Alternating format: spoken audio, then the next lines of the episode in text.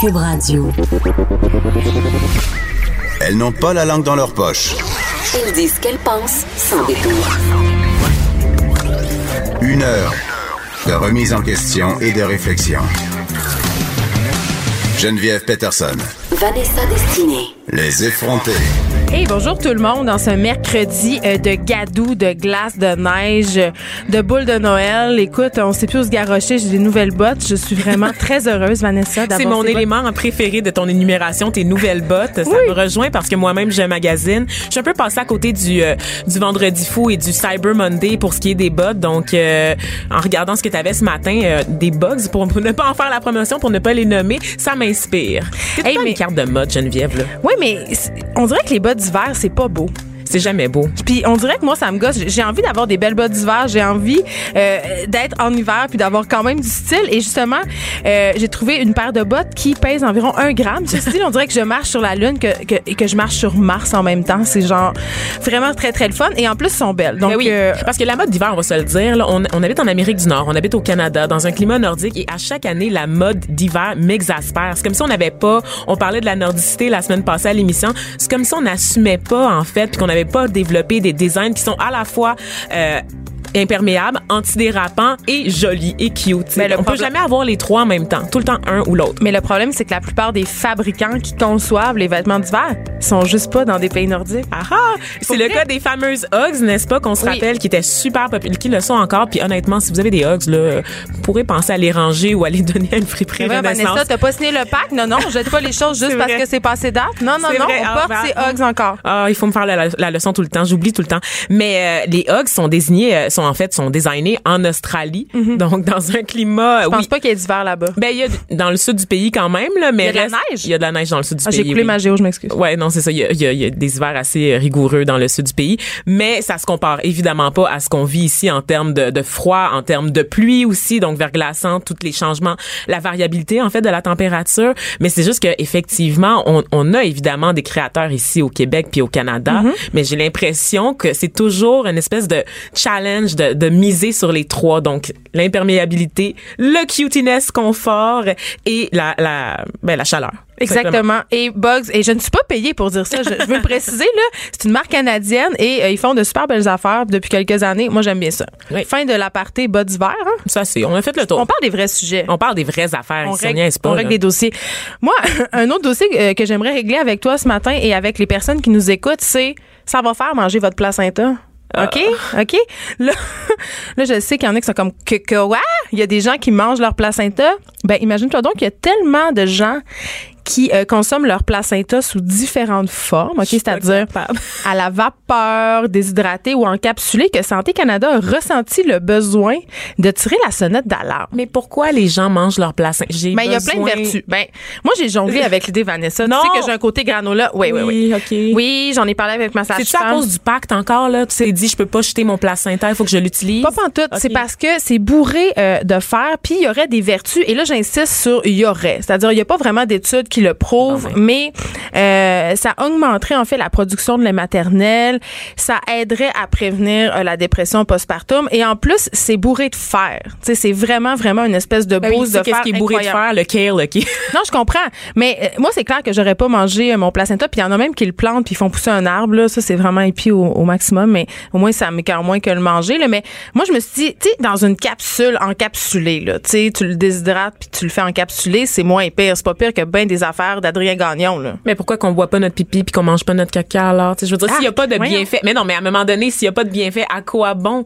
C'est du human waste. Je pense pas. des Non, déchets. ben, non, non, Des c'est- c'est déchets quand- biologiques. Ben, il y a des gens qui prétendent que le placenta est quand Ben, même un des super gens. aliment. Oui, des gens. Ben, il y a pas des gens qui sont ces gens, OK? Ben, il y a pas d'études. Ben, ces gens-là ont l'air en grand nombre pour que Santé Canada ressente justement ce besoin de tirer la sonnette d'alarme parce que le- la, la préoccupation euh, de Santé Canada, c'est de dire que ça peut contenir des agents infectieux, des bactéries, euh, genre hépatite, VIH, tu sais, quand même. euh, Parce que ce sont des déchets, le corps l'évacue dans le but de le jeter. Moi, je, je capote. Capote. Je te trouve fermé d'esprit, mais on Je peut le composter, j'imagine. C'est assumé. Quand il est question du composter. placenta consommé à la vapeur, oui, mesdames et messieurs, je suis fermée d'esprit. Fait qu'il n'y aura pas de petits M'excuserez. dumplings de placenta pour euh, Vanessa Destinée. Fin de la parenthèse. C'est un peu, c'est un peu Comment dégueulasse. tu prépares ça On s'excuse aux gens qui sont en train peut-être de manger des toasts au bureau. En papillote, qu'est-ce que tu fais? Je sais pas. Est-ce qu'on peut appeler Ricardo? Peut-être qu'il y a une coupe d'idées. Je sais pas. Ça m'appelle pas, en tout cas. non? Non. On va passer notre tour. Ben, je pense qu'on va passer notre tour. Puis, je pense que je vais tellement passer notre, notre tour que je vais plus jamais en parler. m'écoeure. Ça m'écoeure, je dois l'avouer. Oui, moi, je suis tannée. Bon, euh, autre nouvelle aujourd'hui euh, qui devrait retenir votre attention, euh, je pense que vous allez avoir de la misère à l'éviter, c'est aujourd'hui euh, une journée où on lance un message d'alerte pan-canadien. Donc, c'est un test effectué là, à l'échelle du pays pour euh, les alertes d'urgence. Donc, on en a vu, ça passe souvent à la radio et à la télévision en cas euh, de Ça, quand catastrophe. Oui, puis là, il y a un message en anglais très, très fort et très alarmiste qui t'avertit qu'il te reste euh, pas mal 10 minutes à vivre. Moi, j'ai. Mais dans les faits, euh, c'est ça, c'est des alertes d'urgence euh, diffusées à la radio et à la télévision depuis 2015. C'est un son strident désagréable. Euh, puis évidemment, tout le monde s'arrête. Mais comme plus personne n'écoute la TV, ils, se sont dit. ben, c'est un peu ça, honnêtement. Et euh, depuis avril, en fait, ces alertes-là sont diffusées sur les téléphones. Il y a à peu près une centaine d'alertes qui ont été euh, envoyées à travers le pays jusqu'à présent.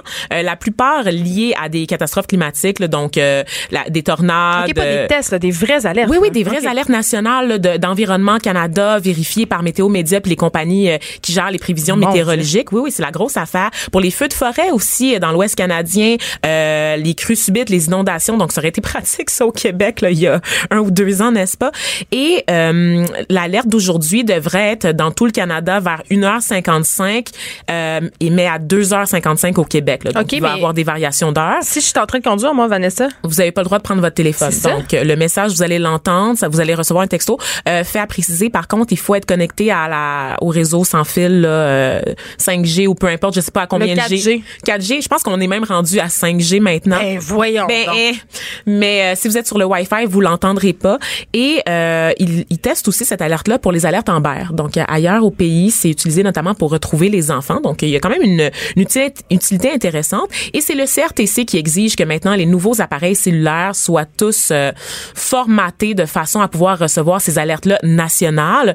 En ce moment, 50% des appareils qui sont vendus au Canada le sont. Et d'ici 2019, d'ici avril 2019, ça devrait être 100% des nouveaux appareils téléphoniques qui seraient connectés à ce système d'alerte-là national. En Donc, fait, Vanessa, le nouveau réseau, c'est le réseau LTE. On me dit ça. Ah, c'est le Il y a réseau des gens LTE. vraiment plus cultivés que nous en régie.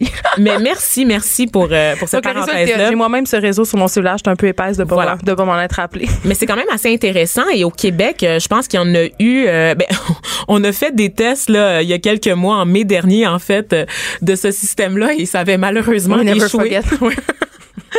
Et euh, évidemment aussi, c'est un système qui est pas à l'abri des ratés parce qu'on l'a vu aux États-Unis il y a quelques mois, n'est-ce pas, en janvier dernier, euh, les Hawaïens, on se rappelle de ce système d'alerte qui avait été envoyé, un gros message qui les avisait qu'il y avait des missiles qui allaient s'abattre sur voyons, pour l'île. Ben oui, j'avais fait la passer. grosse affaire. Ah, non. C'était c'était tous aux abris, il y a C'est des légèrement missiles. Ben, c'était Pearl, Pearl Harbor encore, tu sais. Et les gens étaient partis aux abris évidemment, puis finalement il s'était rien passé. C'était c'était une erreur de système qui avait envoyé une alerte euh, à Fait l'ensemble de la super rien pour rassurer la population. Mais normalement, le système qu'on a ici, les procédures qui ont été mises en place devraient permettre d'éviter ce genre de situation au Canada. Mais bon, on, on- Là, c'est à on se heure, ça, rappelle que c'est un exercice. C'est à tantôt? 2h55 Ok. sur vos téléphones si vous êtes co- connecté au réseau LTE. LTE. Ok, On n'en aura pas à la radio. là. C'est seulement une alerte cellulaire. OK? Ouais, C'est si ça. tout se passe bien, évidemment. On, on sait pas. on sait pas. Euh, Aujourd'hui, on va se parler d'un d'un sujet qui me touche euh, particulièrement. Euh, on entend beaucoup ce mot-là ces temps-ci. J'oserais même dire que c'est un mot à la mode qui gosse un peu certains parents. On se parle de douance. À douance. Oui, ben, ouais, la douance, enfant surdoué. C'est pas sexy comme mot. Je préfère comme sourdoué. Mais dans le fond, c'est Ben, le mot qui accompagne. Exactement. Euh, mais euh, quand on parle de douance, il y a beaucoup de gens qui disent bon, encore une autre affaire à mode, euh, encore une gang de parents qui pensent que leurs enfants sont meilleurs que les autres. Euh, Puis moi-même, avant. Euh, d'approfondir mes connaissances sur le sujet. Je dois avouer que j'étais un petit peu irritée par ça parce que l'espèce de culture de l'enfant roi où chaque parent pense, pense que, son enfant est exceptionnel. Oui, c'est ça. Tu sais, on, on, est beaucoup là-dedans. Puis je me dis, c'est une autre façon encore pour les parents de, de se conforter dans cette idée-là, puis d'encore plus exiger de l'école. Tu sais, il y avait ce côté-là en moi, mais ça c'était avant que ma fille aînée commence à avoir des problèmes euh, à l'école, des problèmes d'anxiété, euh, qu'elle m'arrive chez nous en me disant, maman. Euh, je me sens toujours à part des autres. Euh, je, trouve ça plate. J'ai toujours fini mon travail avant les autres. Euh, j'ai pas le droit de lire. Euh, j'ai l'impression que j'apprends rien. J'ai, j'ai l'impression, elle, s'était rendue qu'elle me disait, on n'était même pas à Noël, puis elle me disait, j'ai plus rien. Elle avait fait tous ses cahiers d'exercices. Ah ouais, hein. Puis ça créait beaucoup d'anxiété. Elle devenait de plus en plus anxieuse. Puis j'ai décidé de l'amener consulter une psychoéducatrice parce que pour avoir des trucs concrets. Moi, c'est vraiment ça que je cherchais. Là. Je me disais, j'ai d'abord consulté pour de l'anxiété. Puis je me disais, j'ai besoin d'avoir une personne qui me donne des trucs pour pour fonctionner, tu sais, parce que là, ça l'empêchait de, de, fonctionner. Euh, on parlait d'une enfant euh, qui avait 98 de moyenne puis qui voulait plus aller à l'école, mm-hmm. euh, qui voulait plus faire des sorties avec ses amis parce qu'elle a, tu sais, ça avait vraiment un gros impact sur sa vie, sur notre vie. Et elle, elle a fait des rencontres avec cette psychoéducatrice là. Et euh, elle m'a appelé la, la, la psychoéducatrice en question, puis elle voulait me rencontrer, puis elle me dit, écoutez, je vous suggère fortement de, de pousser euh, l'investigation plus loin parce que je, je, pense que votre fille elle, elle, démontre des signes. Elle a des signes vraiment, vraiment, vraiment euh, manifestes de douance. Et, et, et là, euh, ça faisait pas mon affaire. ça faisait pas mon affaire parce que ça vient souvent avec un, un espèce de downside. sais Fait que maintenant, on vit avec ça. Puis mon enfant fait un programme enrichi. Là. Il y a eu, on a eu la chance de mm-hmm. d'avoir une école publique très ouverte puis des professeurs qui ont accepté d'enrichir son programme. Mais autrement, autrement autrement dit, là, je sais pas où elle serait allée si euh, ça avait pas été le cas. J'ai moi-même une anecdote. En fait, moi, quand j'étais en maternelle, je savais déjà lire et écrire. Donc, je suis arrivée en maternelle en sachant lire et écrire, mais je n'étais pas encore capable d'attacher mes souliers.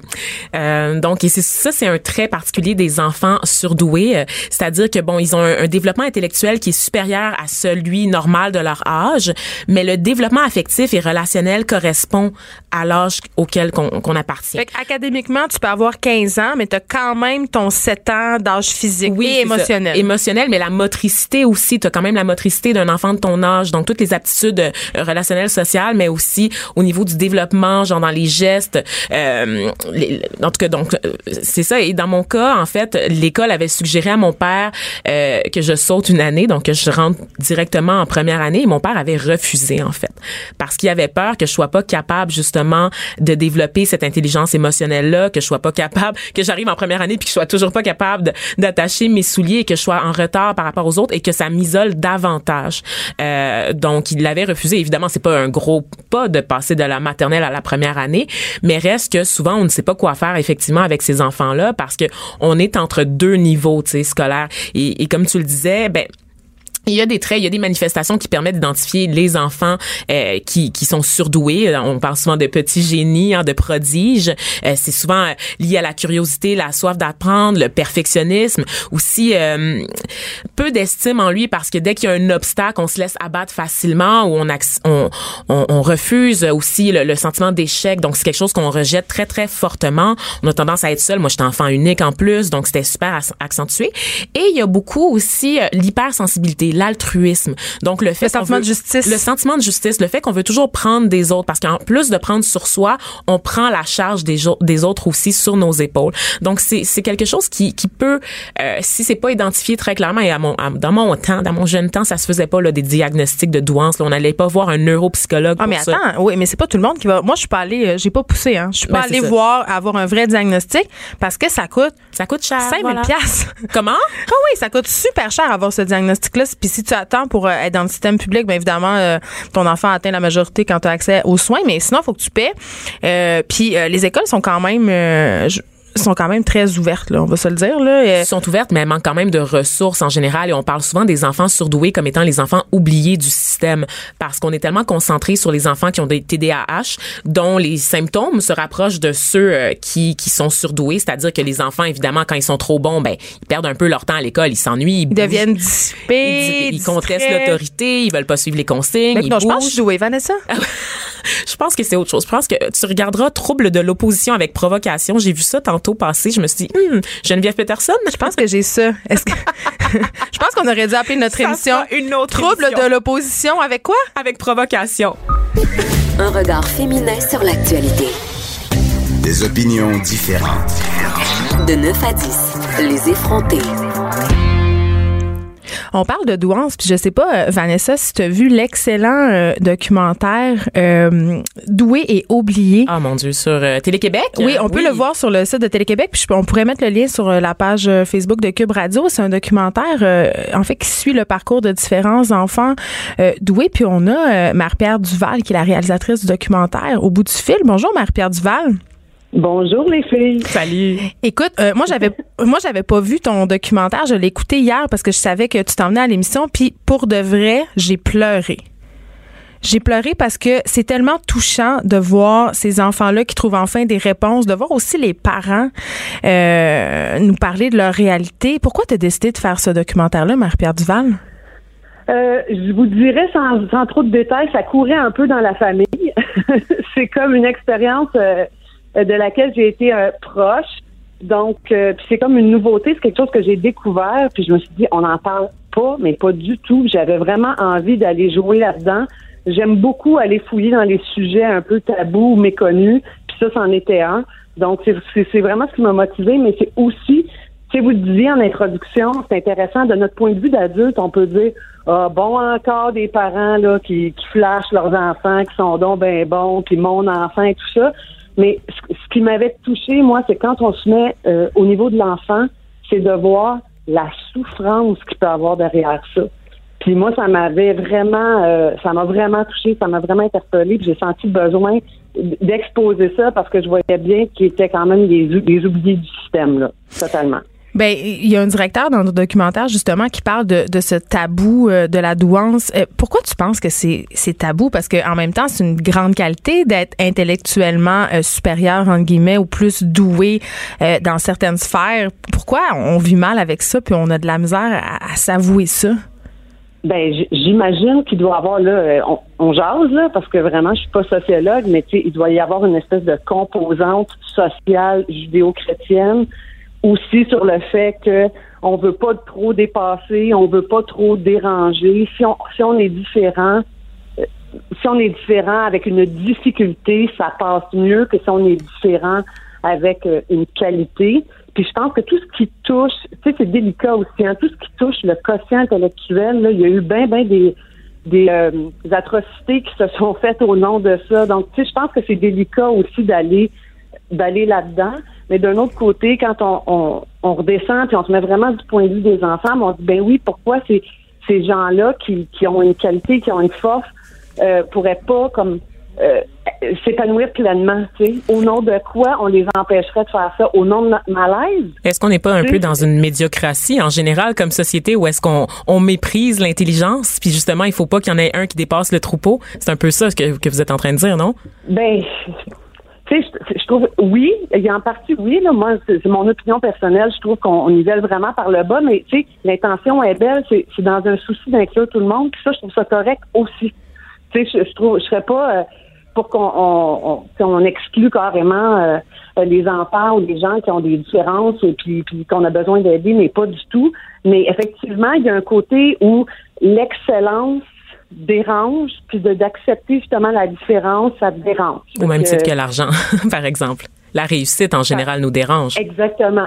Exactement. Puis, ça veut pas dire que ces enfants-là ou ces, ces adultes-là, parce qu'on faut, faut comme imaginer aussi que ces gens-là, ils deviennent des adultes, là, qui évoluent dans le marché du travail après, là, tu sais. Mais euh, ces gens-là, ne sont pas euh, parfaits, sont pas supérieurs aux autres, sont différents. Et ils ont juste une manière d'aborder le monde qui est différente. Une chose qui m'a particulièrement frappée euh, dans le documentaire, parce qu'on parle beaucoup que la douance, ça vient avec son, son lot de défis, que justement, il y a des enfants qui rencontrent justement différents problèmes, euh, par exemple des problèmes moteurs, des problèmes sociaux, mais il y a un neuropsychologue qui parle justement de cette fameuse notion de QI, là, qui est quand même, euh, on l'a abordé un peu tantôt, contestable et toujours un peu, c'est Ouais. toujours un peu euh, euh, délicat d'aborder cette question-là. Puis elle, elle donne une image très forte, elle dit, le QI moyen d'une personne, c'est tant, et euh, la, la personne douée va avoir un QI qui est très, très supérieur et la personne qui est en déficience intellectuelle va avoir un QI qui est très très, en bas. Mais les deux, les, les, deux spectres ont un écart considérable avec le QI moyen. Donc, les deux spectres expérimentent le sentiment hmm. d'être mis de côté, d'être à part. Ben, en fait, ce que je dis, oui, c'est super fort comme image, c'est que l'écart est égal entre quelqu'un qui serait considéré comme haut potentiel, euh, son écart par rapport à la moyenne est égal à celui qui serait considéré comme déficient intellectuel. ça donne une idée de, euh, de l'écart et, de l'adaptation que ça peut demander. Si on adapte pour des personnes qui ont besoin d'adaptation, puis euh, qui sont déficients intellectuels, c'est bien correct, mais il faut quand même se, questionner, se dire, OK, ce même écart-là existe dans l'autre sens. Tu donne une image. Euh, moi, c'est une grande femme, mais je mesure pas à 6 pieds 5, mais prenez quelqu'un qui mesure 6 pieds 5, qu'on lui demande d'aller s'asseoir euh, dans un avion en classe économique. Je veux dire, c'est ça l'adaptation que ça demande. Puis quand l'adaptation dans la, dans la société, tout est fait pour la norme, euh, un 5 pieds 6, mettons, ben cette personne-là, euh, qui a mesure 4 pieds 2 ou 6 pieds 5, ben ça demande énormément d'adaptation. Vanessa? C'est un autre, euh, pour rebondir sur un autre sujet, c'est, ben, il y a différents types d'intelligence. Et moi, quand je pense à la douance, j'ai l'impression que c'est des gens qui sont bons en mathématiques, qui sont bons en sciences. Mais dans les faits, ça, c'est un mythe, en fait, parce qu'on peut avoir différents types euh, d'intelligence, que ce soit notamment verbo-linguistique. Je pense que Geneviève et moi, quand même, on s'en tire pas bien, euh, pas pire en général avec les mots. Et, Mais pas en maths. En maths, ça va En maths, ça va pas du tout. Donc, est-ce que c'est un peu comme les, les autistes? Donc, souvent, les gens aussi qu'on dit Asperger, qui ont une intelligence spécifique dans certains domaines. Est-ce que c'est la même mhm. chose ou euh, juste démystifier un peu? Vous avez raison de le souligner parce que la douance peut, peut s'exprimer de tellement de manières. C'est moi, dans mon entourage, il y a des enfants qui ont vraiment une douance au niveau langage, sciences humaines, tout ce qui est comme la pensée globale, de voir les, euh, d'analyser des, des, situations complexes mais qui peuvent être très moyens en mathématiques, voire même avoir des difficultés. C'est sûr que, tu sais, je sais pas pourquoi on s'est fait rentrer dans la tête qu'un bolé ou un doué, c'est quelqu'un qui planchait en maths, puis qui planchait en, en sciences, mais, mais non, tu sais, il y a des enfants qui sont comme méga euh, euh, doués pour euh, justement apprendre des langues. Il y en a d'autres il y en a d'autres qui sont super bons en sport, tu sais, qui ont une intelligence du jeu. Là. Des fois, on regarde des joueurs de hockey et on dit, OK, lui, il est vraiment, il a l'intelligence du jeu ça peut s'exercer dans plein de domaines. C'est juste qu'on a focusé à une époque sur peut-être des, des, matières ou des valeurs qui nous apparaissaient être importantes pour la réussite, mais euh, elle s'exerce dans tous les domaines, la douance. Euh, elle est évaluée en passant. Quand ils font les évaluations des enfants, euh, ils évaluent pas juste l'aspect mathématique et logique. Ils évaluent aussi tout ce qui est langagier, puis un petit peu plus de l'ordre des sciences humaines. D'accord. Ben c'est ça. Puis j'allais dire, les, euh, dans votre documentaire aussi, euh, évidemment, on donne la parole aux parents. Puis les parents ont, l'air quand même euh, assez dépassés par la situation avant de, recevoir un diagnostic entre guillemets ou avant de trouver des solutions. c'est quoi les principaux défis auxquels font face les parents qui ont des enfants qui, ont des signes de douance qui présentent ces traits-là? Oh mon Dieu, Geneviève, j'en avais parlé en introduction là, puis ça commence pas mal, comme vous l'avez évoqué, c'est-à-dire de l'anxiété ou des troubles de comportement ou des problèmes dépressifs. Là, j'exclus, il y des doués qui performent très bien à l'école, qui vont très bien, là. Mais ceux pour qui ça se passe mal, c'est, c'est vraiment comme ça que comme c'est, la manifestation, ça va être de l'anxiété beaucoup. Puis on fait pas l'association, tu sais, anxiété, douance, là. Je veux dire, pas une association naturelle qu'on fait nous autres, les parents. Fait que moi, je trouve que le cas typique, l'histoire qu'on m'a raconté beaucoup, les parents m'ont raconté ça, c'est que c'est un enfant tellement curieux que tu te dis, lui, là, l'école, c'est fait pour lui, il va adorer ça, ça n'a pas de bon sens, il aime tellement ça apprendre. Et là, tu l'envoies à l'école, maternelle, première année, et quelques semaines, quelques mois après, c'est je veux plus jamais aller à l'école, pourquoi je vais à l'école? Avec des idées très négatives et très noires, alors que même à l'extérieur, dans la vie, c'est un enfant qui va démontrer de l'intérêt pour l'apprentissage. Hmm, je ris parce que moi, je passais un peu par là. C'est vraiment le signe commun à tous les parents à qui j'ai parlé. C'est que ça, c'est ça, c'est vraiment difficile parce que l'identification de la problématique pour les parents, là, on n'est pas outillé là, pour comme dégager des diagnostics ou même avoir les bonnes intuitions. Fait que ça, c'est le premier truc, mais c'est aussi que ça rend notre quotidien, tu Geneviève, vous le disiez, là, non fonctionnel. Là. Oui, ça a des impacts.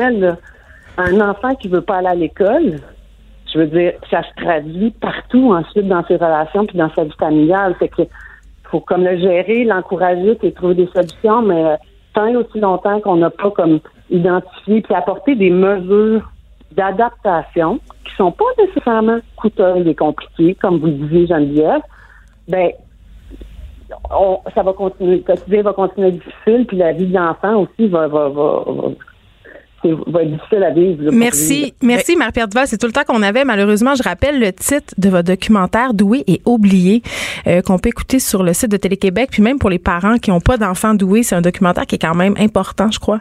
Absolument. Merci beaucoup, Marie-Pierre. Merci. Au revoir.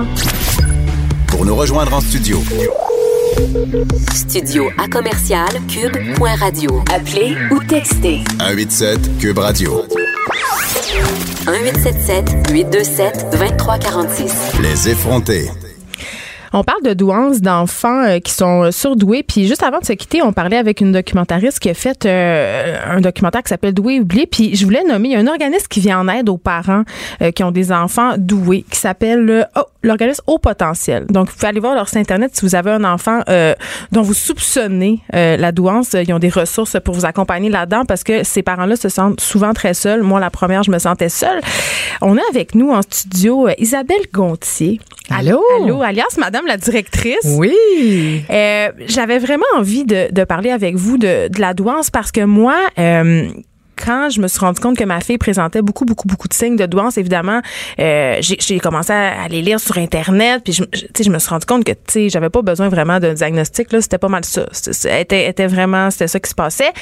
Et là, je me suis rendue à l'école de, de mon enfant parce qu'on m'avait dit, la psychoéducatrice m'avait dit, il y a des écoles pour les enfants qui sont comme ça. Euh, puis je m'étais renseignée, puis je trouvais que j'avais pas envie de faire ce choix-là maintenant parce que ma fille faisait déjà de l'anxiété de performance, puis j'avais l'impression que si je la mettais dans ce type d'école, ça allait juste augmenter son anxiété. Donc, la directrice s'était montrée très ouverte. Elle, elle avait proposé euh, pour mon enfant un programme enrichi. Mais en parlant avec d'autres parents, je me suis rendu compte que c'était pas le cas de toutes les écoles. En principe, on a une obligation scolaire. Il y a une loi qui s'appelle la loi sur l'instruction publique. Puis, euh, je pense que l'idée, là, c'est qu'un enfant qui soit doué en difficulté d'apprentissage ou que ce soit un enfant, quand vous parliez tantôt avec votre euh, votre invité au téléphone, ben que ce soit un enfant plus euh, dans le spectre normal de, de, de ses capacités. L'idée, c'est que chaque enfant, il trouve son compte puis qu'il soit bien à l'école. On a une obligation de répondre à ses besoins. Alors, que ce soit pour les élèves en difficulté, quand on fait de la différenciation pour eux, ben on a la même responsabilité pour des enfants qui sont en douance, qui sont plus forts, de différencier. Alors, ça devrait pas euh, varier tant que ça d'une école à une autre. Je pense que le point central, c'est qu'on s'est beaucoup, beaucoup attardé. On a mis le focus sur les enfants en difficulté parce qu'on voyait que nos enfants, dans le taux de diplomation, de persévérance, on voyait un problème qui était là. Et quand on met le focus sur quelque chose, ben on perd le focus sur un autre. Puis c'est ça. Puis moi-même, euh, je veux dire, au secondaire, euh, je, je continuais à être bonne, hein? même après euh, ma- mon aventure à la maternelle puis à la première année. Puis j'arrivais à l'école puis je slackais, j'étudiais pas. Tu sais, je me présentais aux examens sans avoir étudié et j'avais quand même des bonnes notes. Tu sais, ça- m'a beaucoup, beaucoup affecté au niveau de la motivation scolaire, le fait d'avoir des bonnes notes sans avoir besoin de performer. Quand je suis arrivée à l'université, j'ai frappé un mur, j'ai failli lâcher. En Oui, mais fait, c'est ça, parce mais- que J'étais habituée de me tourner les pouces puis à un moment donné, ça marchait plus. L'entraînement à l'effort, quand on a de la facilité, effectivement, il y a dur. D'autres compétences à aller développer. C'est pour ça, je pense qu'on en parle on- de plus en plus, puis on voit même, bon, vous en avez parlé, une commission scolaire qui met en place une politique, la commission scolaire Marguerite Bourgeois. Moi, ça me ça me titille d'apprendre qu'on est obligé de faire une politique pour les enfants doués. En Mais même pourquoi ça temps, vous titille? ben dans le sens que dans tu sais quand je parle de, de nos obligations puis de ce qu'on a à faire pour répondre aux besoins de nos enfants, effectivement, il y a une politique pour les élèves en difficulté puis d'en avoir une là, on pourrait se dire c'est c'est normal, mais pour moi, des élèves doués devraient y trouver leur compte naturellement. Oui, mais en même temps, justement, naturellement, on a tendance à se dire ben, que ces enfants-là ils ont pas besoin d'aide. Ils sont doués, ils réussissent Oui. bien. Euh, tu sais, c'est- c'est- il fait moins pitié que le petit canard à la patte cassée qui a plusieurs autres problèmes.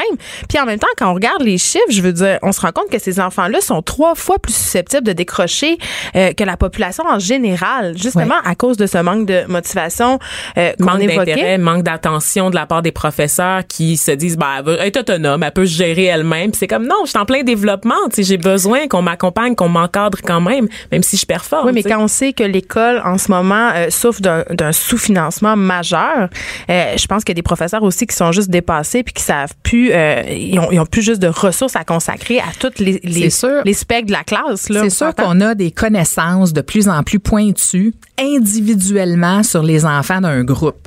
Avant, on n'avait pas nécessairement tout ça en le détail. petit tannant, le petit dans oui, puis il y avait un fonctionnement général dans une classe, puis les enfants suivaient davantage le, le, le rythme du groupe. Maintenant, avec les connaissances individuelles que les parents vont souvent chercher chez leurs enfants, chaque parent a des attentes individualisées pour son enfant.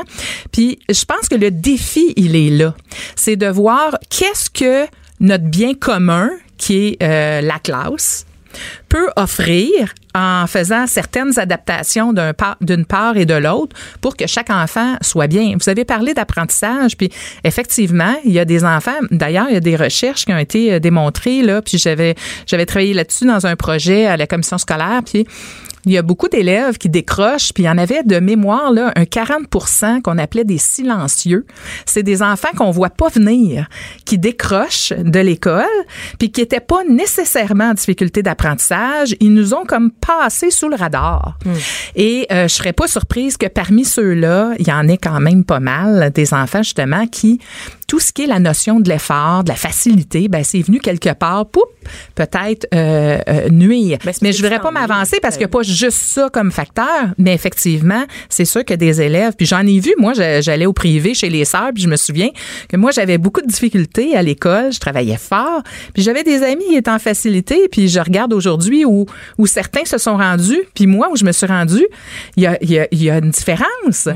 Alors, effectivement, je pense qu'il y a quelque chose à, à une attention à porter à ces élèves-là, euh, inévitablement. Moi, moi, comme parent, là, comment je peux aider mon enfant à s'épanouir dans dans le cadre scolaire s'il y a une douance? Bon, d'abord, je pense qu'il y a, comme parent, là, il y a le volet beaucoup de parascolaire. Tout ce qui est autour aussi, c'est des enfants très curieux qui ont le goût d'a- d'apprendre. Ils ont le, ils s'intéressent à plein de choses au plan intellectuel, mais surtout, ils ont une curiosité intellectuelle, sont capables d'en prendre, donc de les inscrire à des activités. Donc, d'enrichir leur quotidien? Enrichir leur quotidien dans la mesure de ce que vous pouvez faire, vous aussi. Parce qu'un enfant en difficulté, un enfant doué, ça demande beaucoup pour un parent et c'est de voir ce que vous êtes capable de faire vous dans votre quotidien. Mais effectivement c'est des enfants qui sont curieux qui veulent en prendre plus.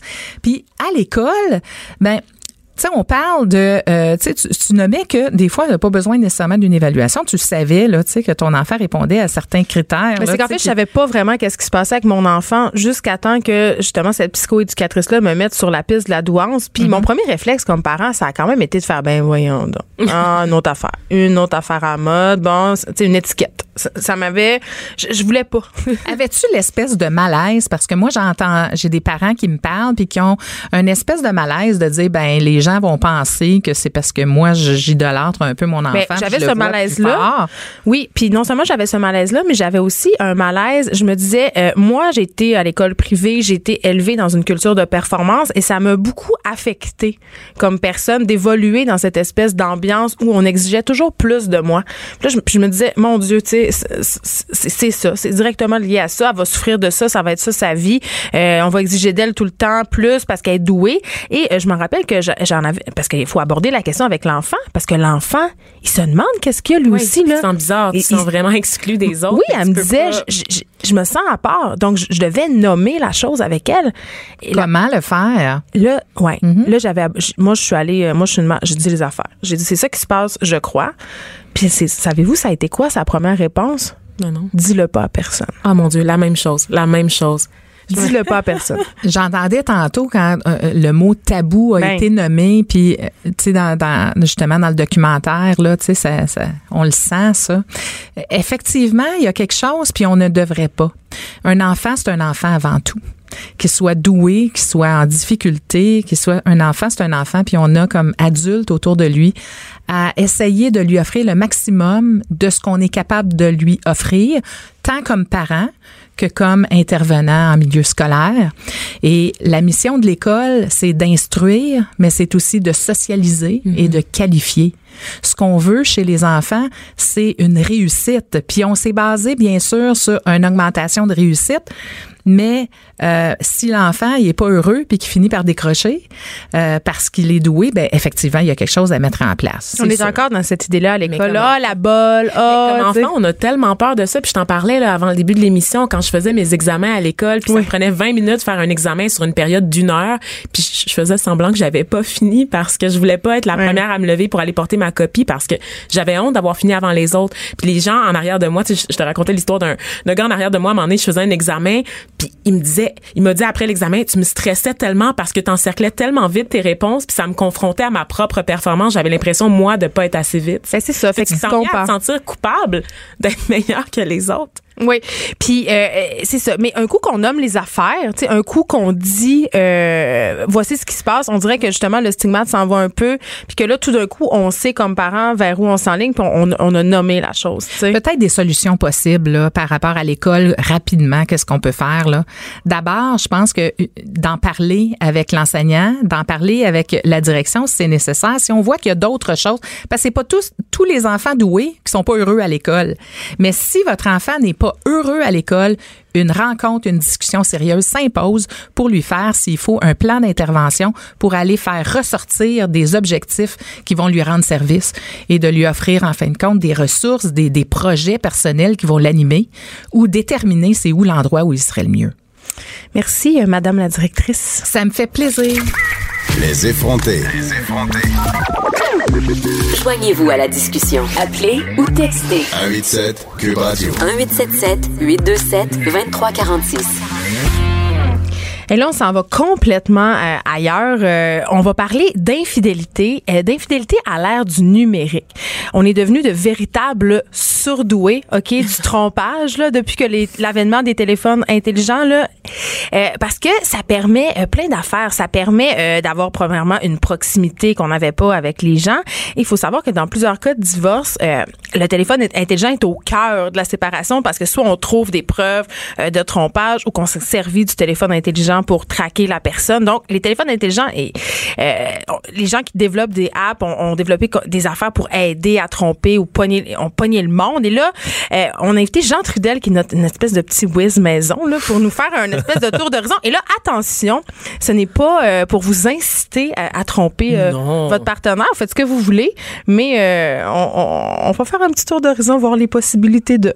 Ouais, c'est épouvantable la chronique que je fais. Mais c'est correct. Moi, là, juste une petite parenthèse bémol. C'est vrai que les, les tentations sont beaucoup plus grandes aujourd'hui parce que quand tu compares, on va dire, il y a 20 ans, 1990. Mais quand tu finissais de travailler, si tu avais un kick sur une de tes collègues de travail, une fois que tu étais à la maison, On peut rien faire. tu peux pas aller te cacher dans la salle de bain avec ton téléphone à côté, ou aller parler dans la cuisine doucement. Non. Mais là, aujourd'hui, maintenant, tu as une collègue, elle peut t'envoyer un message sur Facebook ou tu ouvres ton compte Instagram, puis elle publie une photo d'elle dans son bain. Fait que les tentations. Ben, ouais.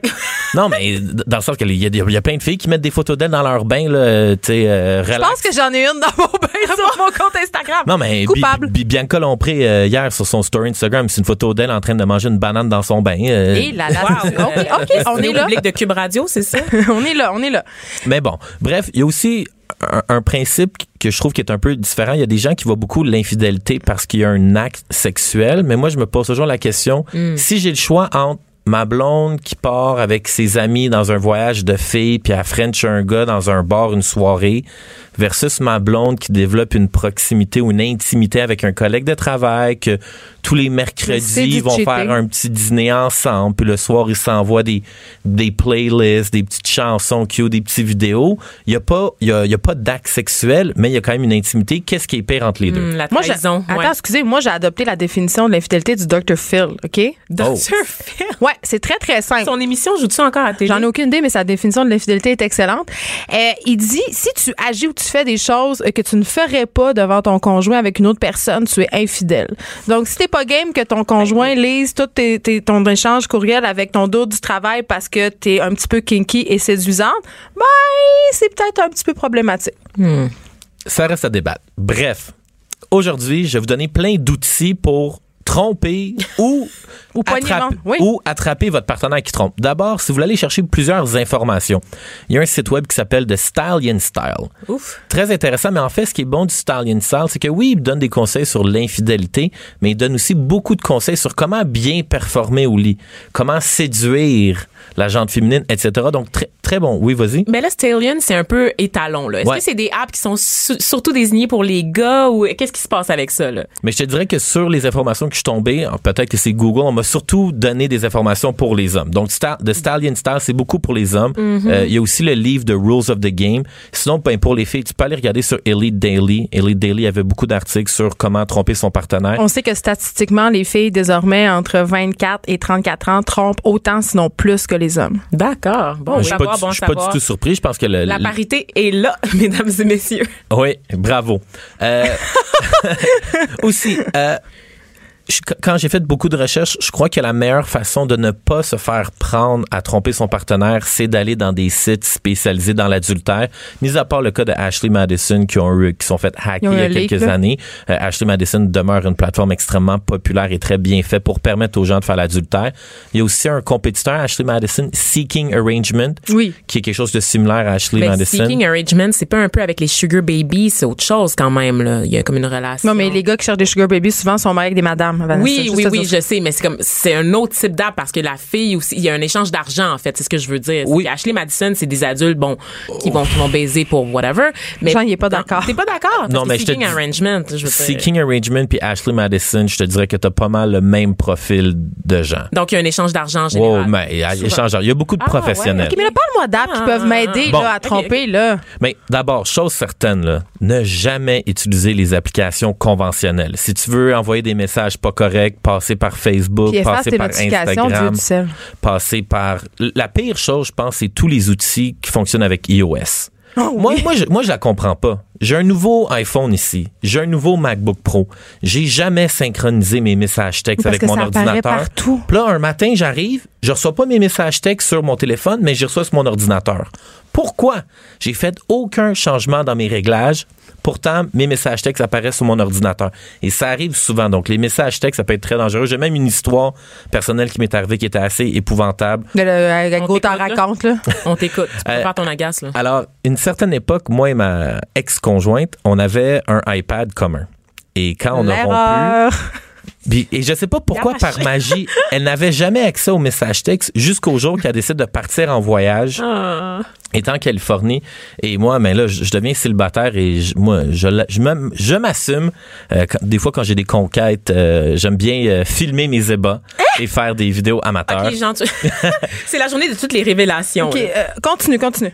Et bref, euh, sans le savoir, tous mes vidéos et toutes mes photos se sont automatiquement synchronisées sur le iPad de mon ex-blonde et elle est en voyage puis ça faisait peut-être un mois qu'on se parlait pas. Un moment et là, je reçois un message sur Facebook et elle me dit « Salut Jean, ça fait longtemps qu'on s'est pas parlé, mais pourrais-tu arrêter de faire des vidéos avec tes conquêtes parce qu'ils apparaissent tous dans mon fil d'actualité de photos sur le iPad pendant que je suis en voyage? Aïe, aïe. Et là, et là, moi, je me suis dit, c'est pas, c'est drôle, c'est pas la fin du monde pour moi que je vois. Mais mon ex, elle voit mes, mes vidéos, ça me dérange pas. Mais je me dis, si c'était ma blonde, et si j'étais en train de la, tromper, et qu'elle est en voyage et soudainement sur le iPad commun, elle voit mes vidéos, Elle serait plus ta blonde après. C'est ça. pas mal certain qu'elle serait plus ma blonde. Et si c'était ta femme, ouh, le divorce, là. Mais moi, je suis convaincu que ce, accumulées, là. hum. mais je suis convaincu que ce genre de situation doit arriver à des gens qui sont en couple, que soudainement ça se synchronise, Ben ça là, apparaît dans le Moi, j'avais téléphone une amie qui était en train de faire une sauce à spaghetti avec son chum un dimanche. Tout allait bien jusqu'à temps qu'elle reçoive une notification parce qu'elle avait pas enlevé. Tu sais, quand tu reçois une notification puis ça marque la phrase, tu peux l'enlever. Ça peut juste faire hey, Jean, vous envoyer un message. Tu sais. Et là, il y avait une phrase très, très explicite impossible de nier. Donc, euh, de la sauce à spaghetti. Je sais pas qu'est-ce qui s'est passé avec la sauce à spaghetti, mais je sais qu'est-ce qui s'est passé avec ses valises. Mais chose certaine, si vous faites de l'adultère, vous, vous envoyez des messages, n'envoyez aucune photo ou aucun vidéo. Moi, je pars avec le principe que du moment que tu prends ton téléphone, tu prends une photo, tu fais une vidéo. C'est un risque. C'est disponible à tout le monde. En fait, moi, je prends pour acquis que n'importe qui à travers le monde peut le voir. Si vous prenez quand même cette décision-là, il y a deux apps à utiliser pour cacher vos photos. Il y a le Fake Calculator. Ah oui. Que ça sur votre téléphone, on dirait que c'est une calculatrice, puis vous faites un code, puis ça donne accès à vos photos. Ou sinon, il y a aussi Keep Safe. Keep Safe, c'est la même chose que euh, euh, Fake Calculator. Un petit avantage de, de Keep Safe, c'est que supposons que tu es sur ton téléphone, puis tu regardes tes photos, puis quelqu'un arrive. Du moment que tu mets ton téléphone à l'envers sur, euh, sur une table ou sur un comptoir, peu importe, ça revient à l'éc- à l'écran d'accueil automatiquement. Sais-tu quand tu un signe que ton chum ou ta blonde te trompe, un des premiers signes? Quand il commence à mettre son téléphone à l'envers quand il est avec toi. Ben voyons donc. Ah oui. Ah oui, les amis.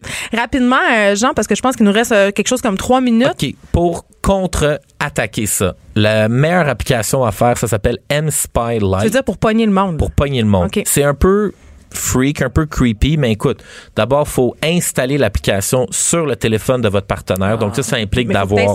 son password. faut que tu aies son password. Mais tu sais, souvent, quand tu as une relation, ça fait longtemps. Moi, euh, ma blonde, elle a mes passwords pour mes comptes. Tu sais, ça veut vider mon compte de banque. sain, tout ça. C'est une forme de contrôle quand même, de donner son mot de passe comme ça. Moi, j'aime bien garder mon petit jardin secret et je m'attends à ce que mon partenaire me fasse confiance. Il y a personne qui veut te faire d'enfant non plus. Même- en, en fait, moi, ça arrive des fois dans des cercles d'amis. Moi, j'ai Cheap shot.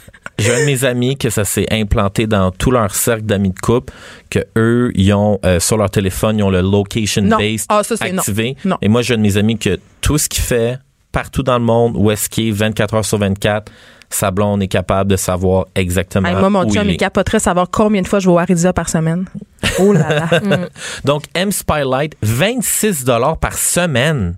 Mais voyons donc. Ça coûte Ouais. cher savoir si Ah oui, ces applications. Ben oui, franchement. le prix à payer quand tu as un doute sur ton Mais partenaire. demande-le. Ouais, mais tu peux le- ben oui, mais tu peux le demander. Mais là, si tu sais que ton partenaire te ment, Ouais. c'est 26 dollars par semaine pour tout savoir. Un autre petit truc. Euh, créez-vous un compte conjoint Uber?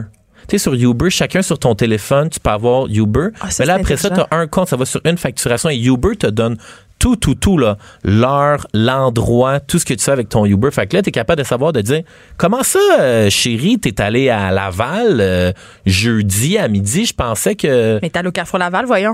Ben, sûrement ça, mais si t'es pas allé au Carrefour Laval. T'es allé au Sheraton à côté du Carrefour Laval. Bref. Been there. Donc, Uber, elle peut être une très bonne activité à utiliser. Euh, Il y a aussi une autre application qui s'appelle CoverMe. CoverMe, le seul danger, ça, c'est une application pour cacher tes choses. C'est juste que si jamais il y a une personne qui essaie de connecter sur CoverMe, ça prend une photo automatique. OK. Donc, c'est comme que tu si. sais si quelqu'un essaie de te stalker? Ouais, tu le sais. Fait que là, ça va prendre une photo. C'est pour que tu es en train de, de, de- de gosser sur le Ça prend une téléphone. photo de toi. Là, Oh tu non. fais le mauvais mot de passe, clique automatiquement, Ben, photo qui est prise. Euh, sinon, pour La terminer. confiance règne. hein? Oui. Euh, ça, c'est une application, ça m'a vraiment fait rire en faisant mes recherches. Le petit extra, j'ai trouvé une application qui s'appelle Nice Sex Tracker. Alors ça, ça te permet de comptabiliser toutes tes conquêtes que t'as- euh, toutes les conquêtes que tu as faites, leur nom, la durée, les positions que tu as faites, est-ce que tu t'es protégé, est-ce que tu t'es pas protégé? Donc, si jamais il t'arrive une mauvaise surprise puis tu as une petite bébête, mais tu vas être capable de savoir ah, c'est qui qui m'a donné cette espèce d'irritation. Mais Puis en écoute, plus, toi, t'as les vidéos et les photos, donc euh, c'est Ah parfait. mon Dieu. Hey, merci Jean Trudel. On sait maintenant tout de- du trompage, mais euh, oh, moi je dirais, c'est quoi le problème avec une bonne discussion? Ben, pourquoi?